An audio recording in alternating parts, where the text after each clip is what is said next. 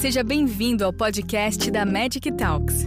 Tenha acesso gratuito a muito mais conhecimento compartilhado em magictalks.com. Magic Talks. Conhecimento é saúde. Olá, eu sou Yara Linhares. O nosso tema é a mulher e as infecções sexualmente transmissíveis. Apenas lembrando que as infecções sexualmente transmissíveis são muito antigas, os primeiros relatos são lá da antiga Mesopotâmia. Nos escritos cuneiformes, quando decifrados, parecia que havia menção à gonorreia. Depois vieram na história da humanidade as grandes guerras, as grandes conquistas e as doenças foram se espalhando. Nesse período, quem tinha doença eram mais os militares, que as levavam para lugares diferentes, e as profissionais do sexo. E depois veio a Revolução Industrial, as pessoas foram mudando do campo para a cidade, foram migrando, novos contatos sexuais e as doenças continuaram a se espalhar, atingindo principalmente na mulher, mais uma vez, as profissionais do sexo. Mas na década de, nas décadas de 50, 60, ocorreu a revolução sexual. E as mulheres, então, começaram a ficar mais atentas à sua própria sexualidade. E mais ainda, nessa mesma época, foi descoberta a pílula anticoncepcional.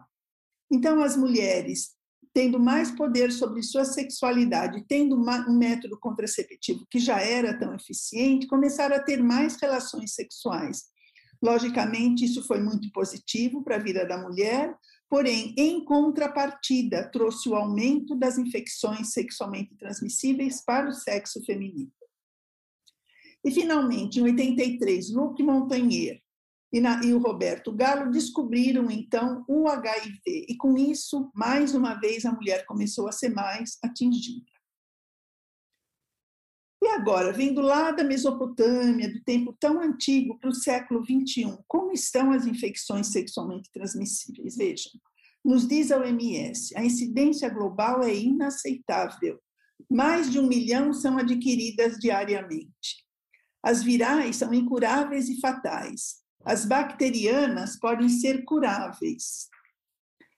Pacientes jovens, de 15 até os 49 anos, 350 milhões de infecções curáveis ao ano, vários milhões de herpes genital, sem redução do HIV, aparecimento de resistência microbiana e novos patógenos aparecendo.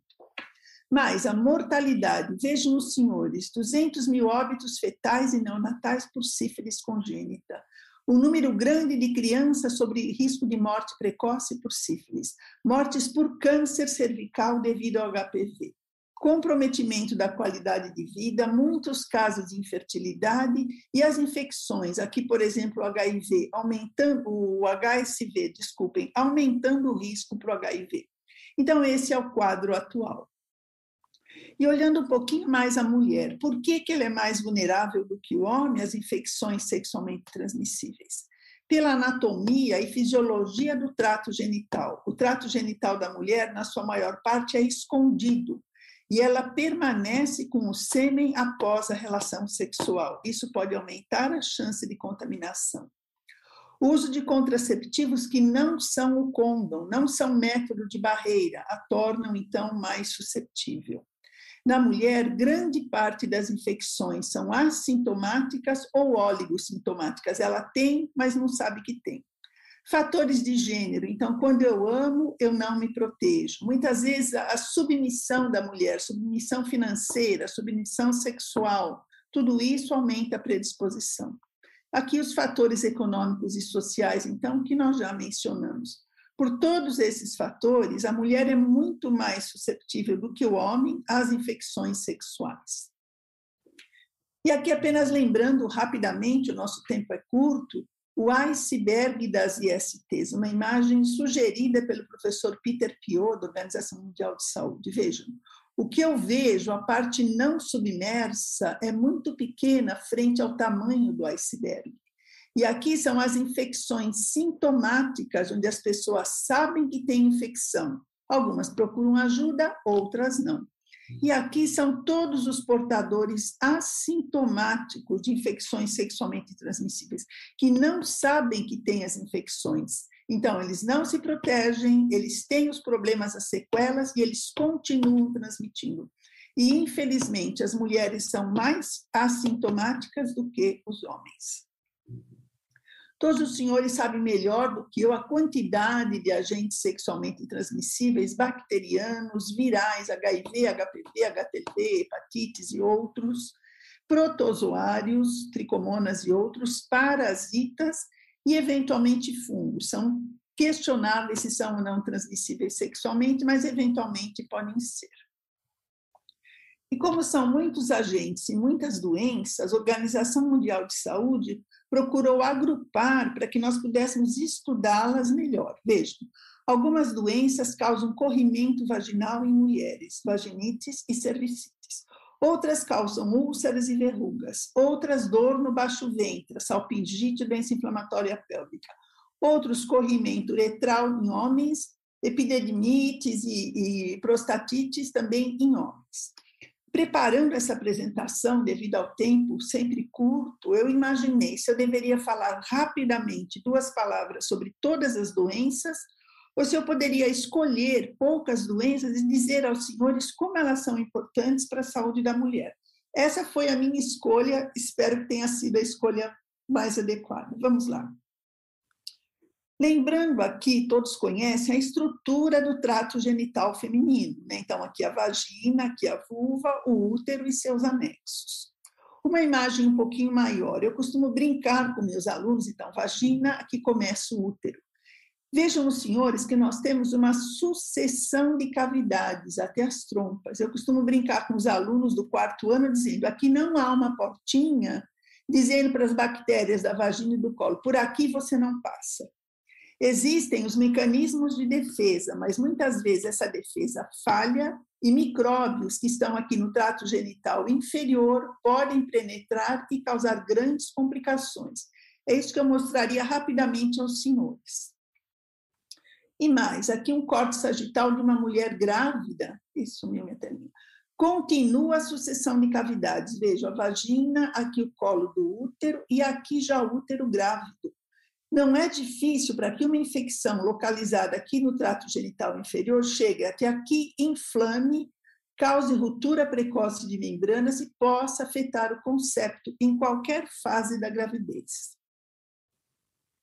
Eu escolhi, para estar falando para os senhores, apenas três doenças. Agora eu mencionaria algumas coisas sobre as cervicites, então, que vão acometer, acometer essa parte do colo do útero.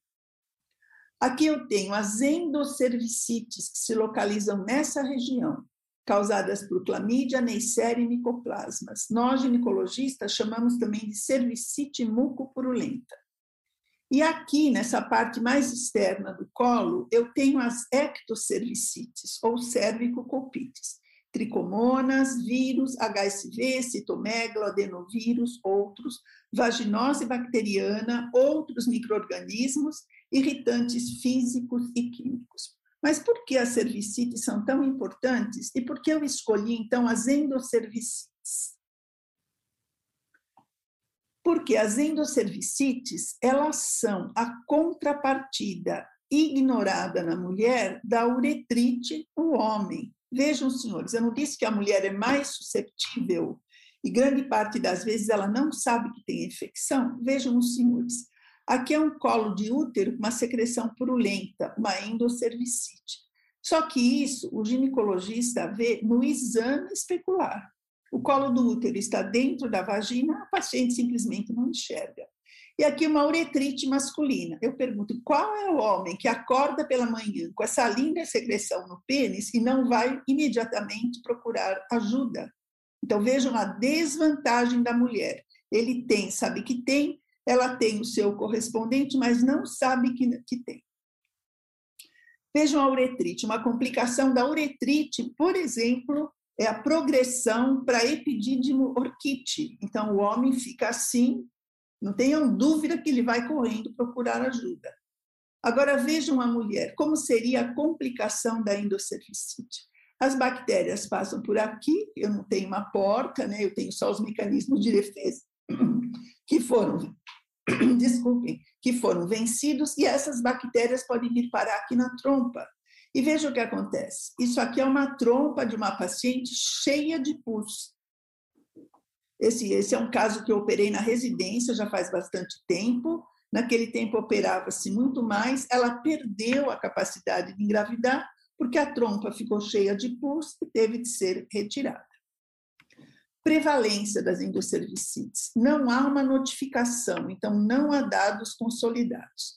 No Brasil, Neisseria gonorreia afeta 1% de gestantes, 1,5% não gestantes. Vejam a clamídia, 9,8% de gestantes, 5 a 13% de não gestantes.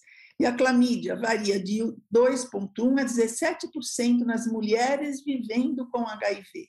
E a coinfecção, 2,7% de mulheres vivendo em HIV. Como é que são, então, os sintomas da endocervicite?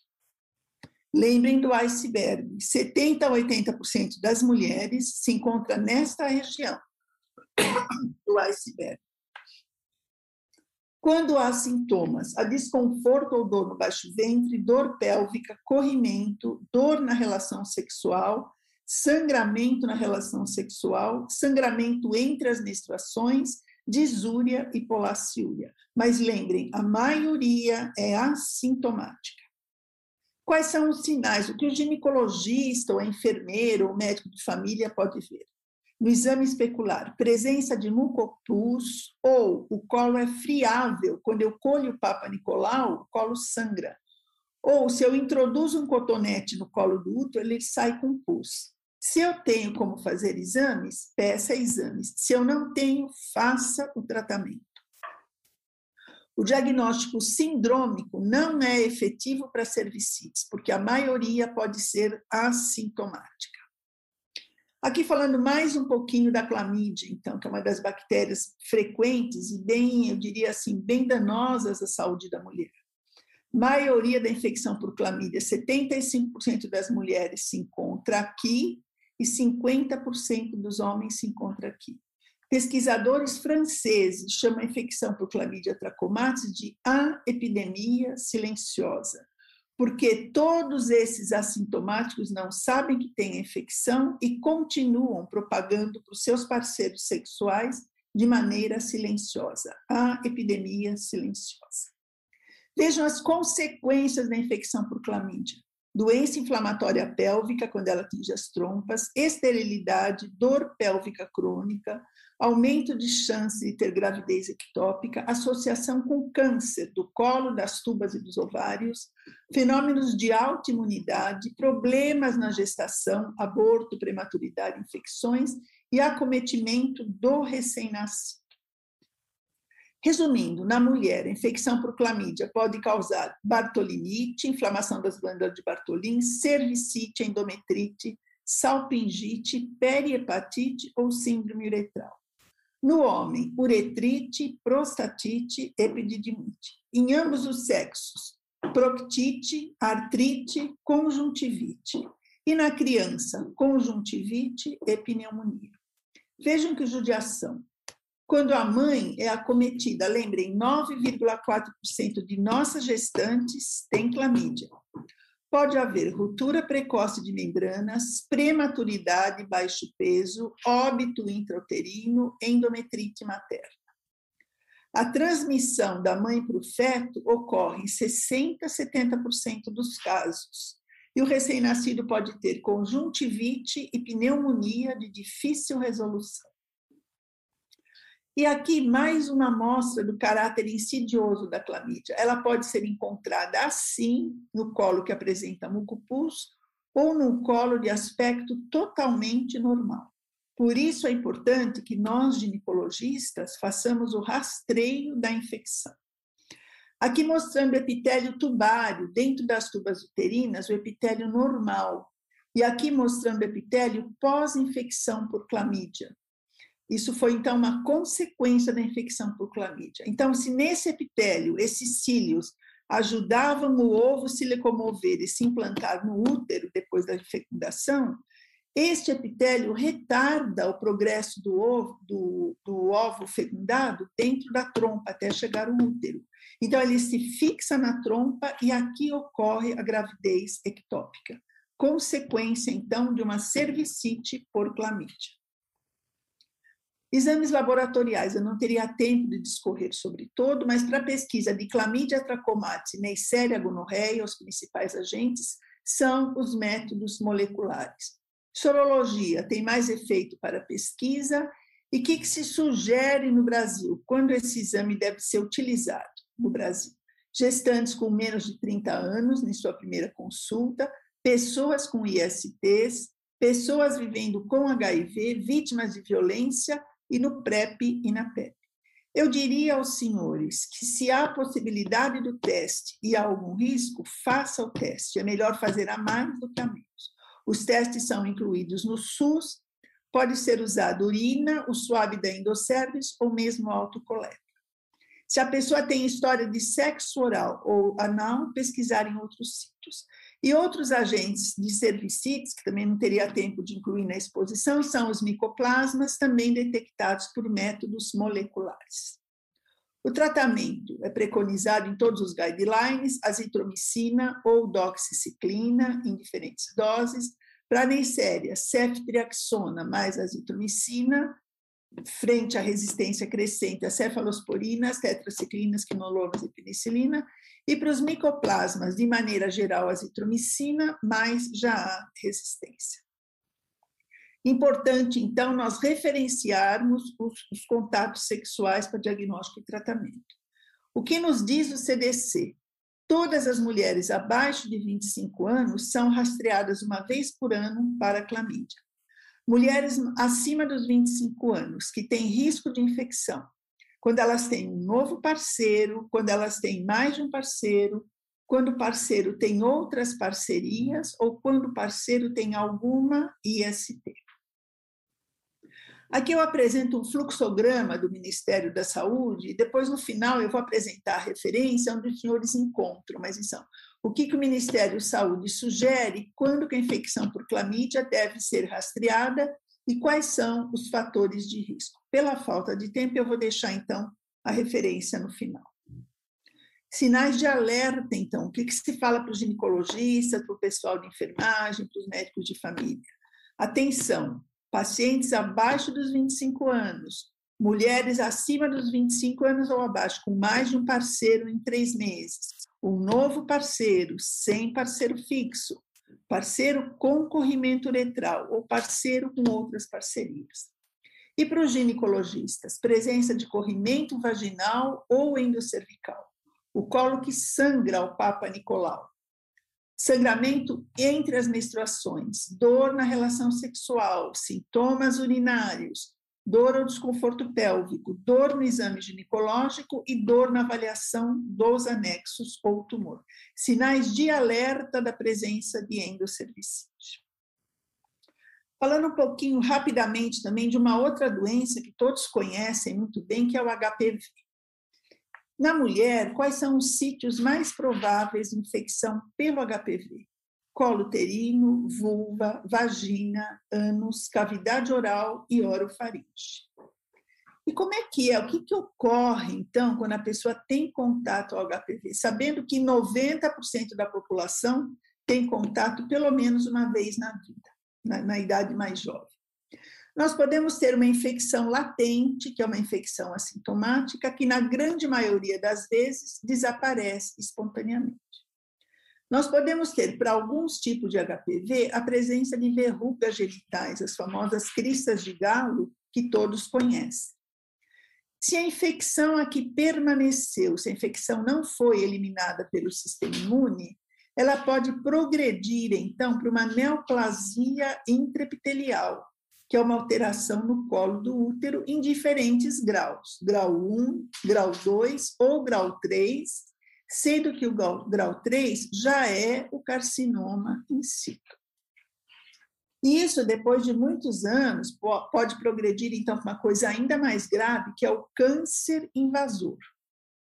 Então, vamos dar uma olhadinha nos tipos do HPV, também rapidamente, né?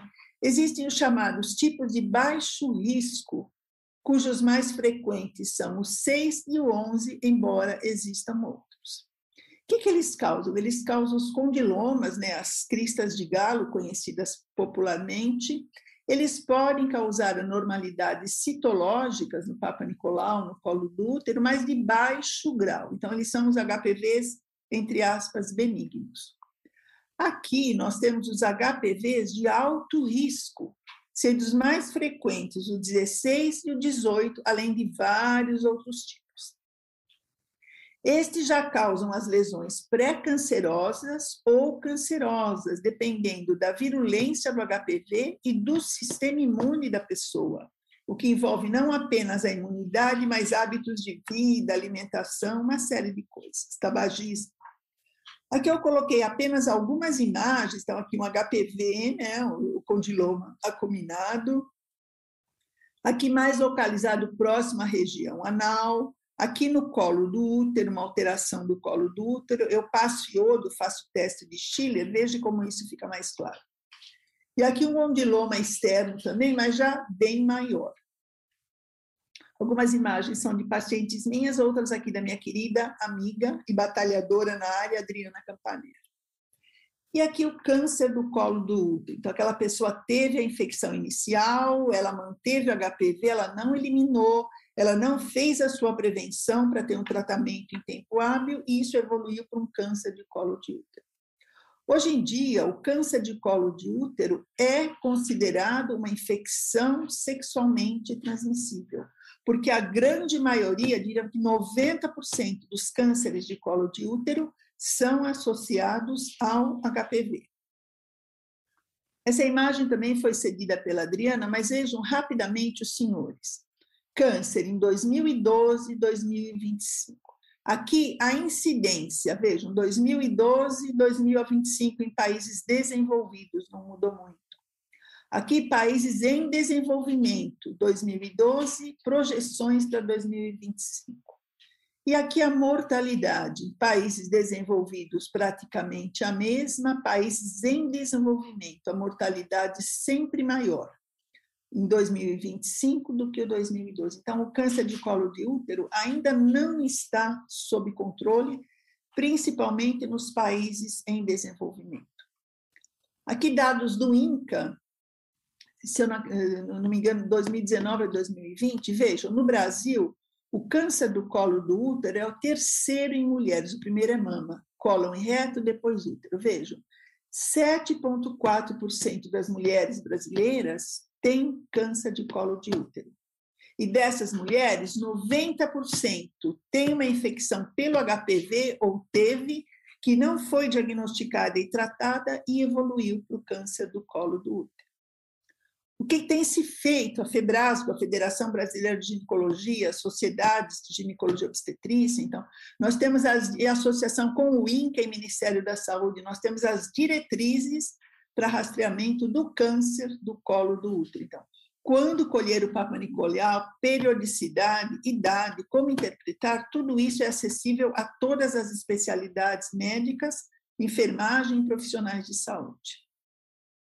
E o que, nós fazemos, então, na prevenção? O Papa Nicolau, o exame ginecológico, e lembrar que nós temos as vacinas contra o HPV.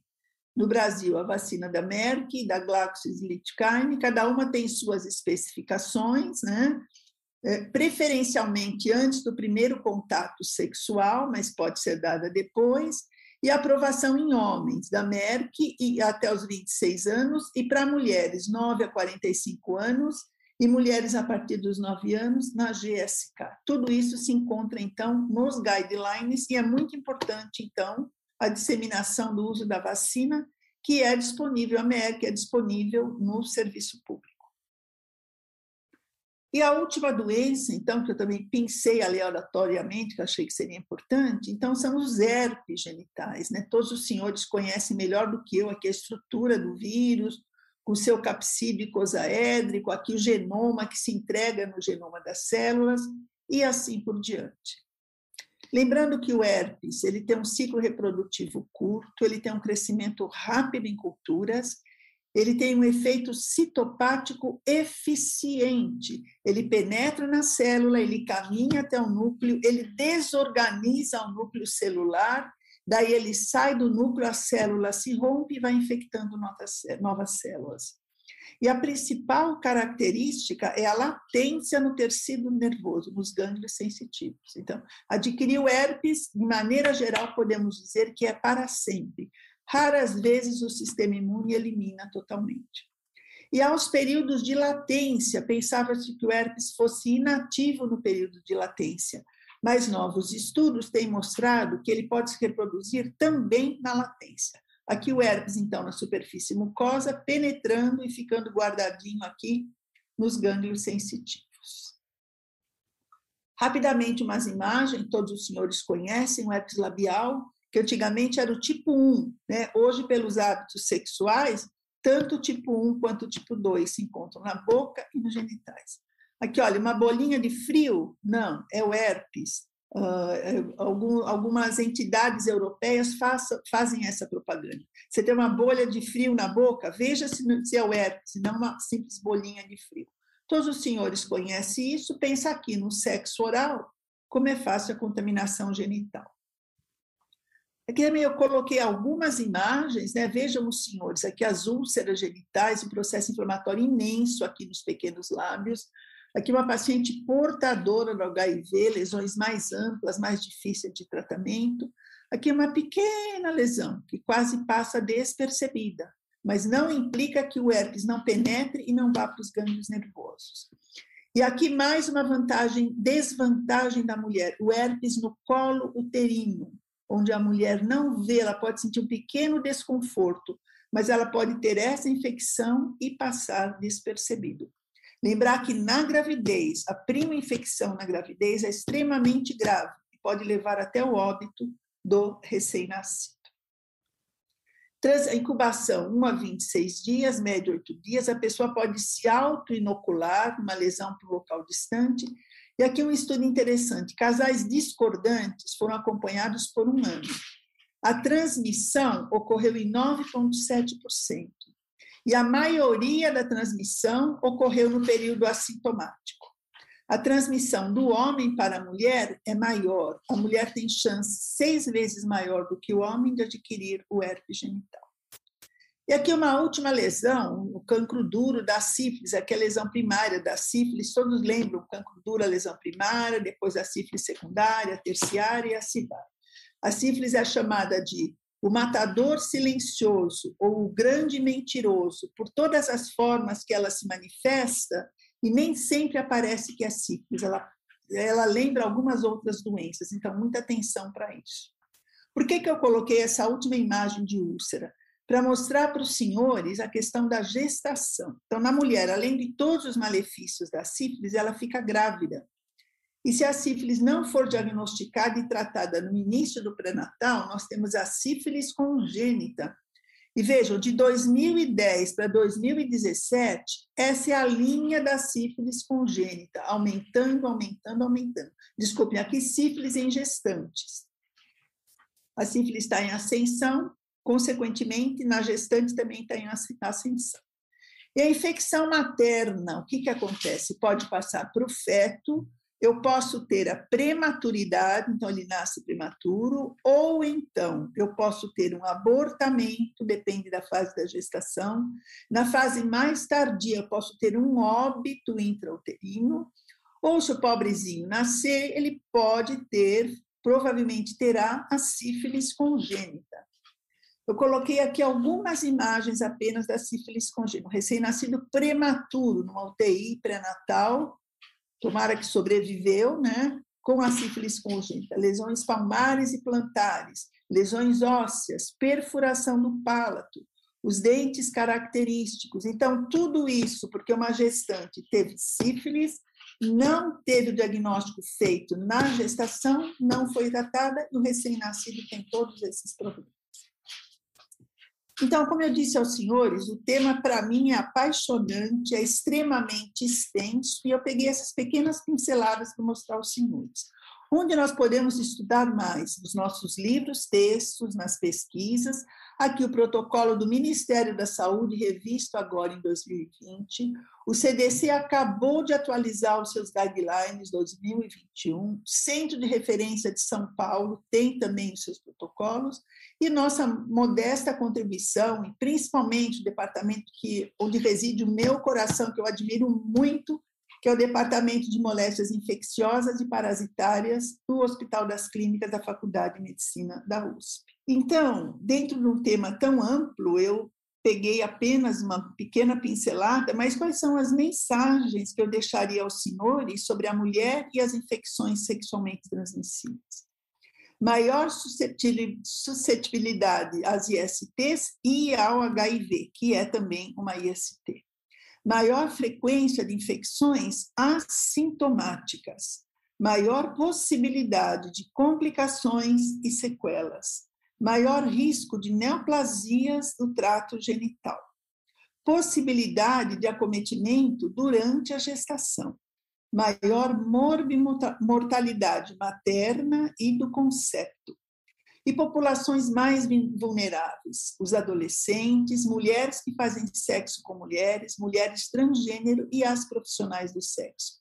Estas, além de todas as questões relativas às DSTs, ainda têm dificuldades em seu atendimento na busca de serviços. Infelizmente, ainda há pouco interesse dos obstetras e ginecologistas nas infecções sexualmente transmissíveis, a gente percebe um interesse muito grande dos residentes e alunos em operações grandes, tratar o câncer, aprender a tratar a esterilidade, mas eles esquecem onde tudo começou, que pode muito bem ter sido numa infecção que não foi tratada, diagnosticada e tratada. E eu finalizo com as palavras de um cientista que realmente admiro muito, um cérebro privilegiado que é Albert Einstein. Veja o que ele dizia. Eu nunca ensino meus alunos, eu só dou condições nas quais eles possam aprender. E ele dizia também: a mente que se abre a uma nova ideia nunca retorna ao seu tamanho original. Então, será que nós podemos nos interessar mais, estudarmos mais e, eventualmente, juntos, fazermos a diferença com relação ao melhor cuidado tratamento, prevenção e tratamento das ISTs na saúde da mulher. Muito obrigada a todos. Obrigada por nos acompanhar até aqui. Gostou desse conteúdo? Compartilhe com seus colegas e continue em contato com a gente acessando magictalks.com e em nossas redes sociais para ter acesso a muito mais conteúdos como este. Nos vemos no próximo podcast da Magic Talks.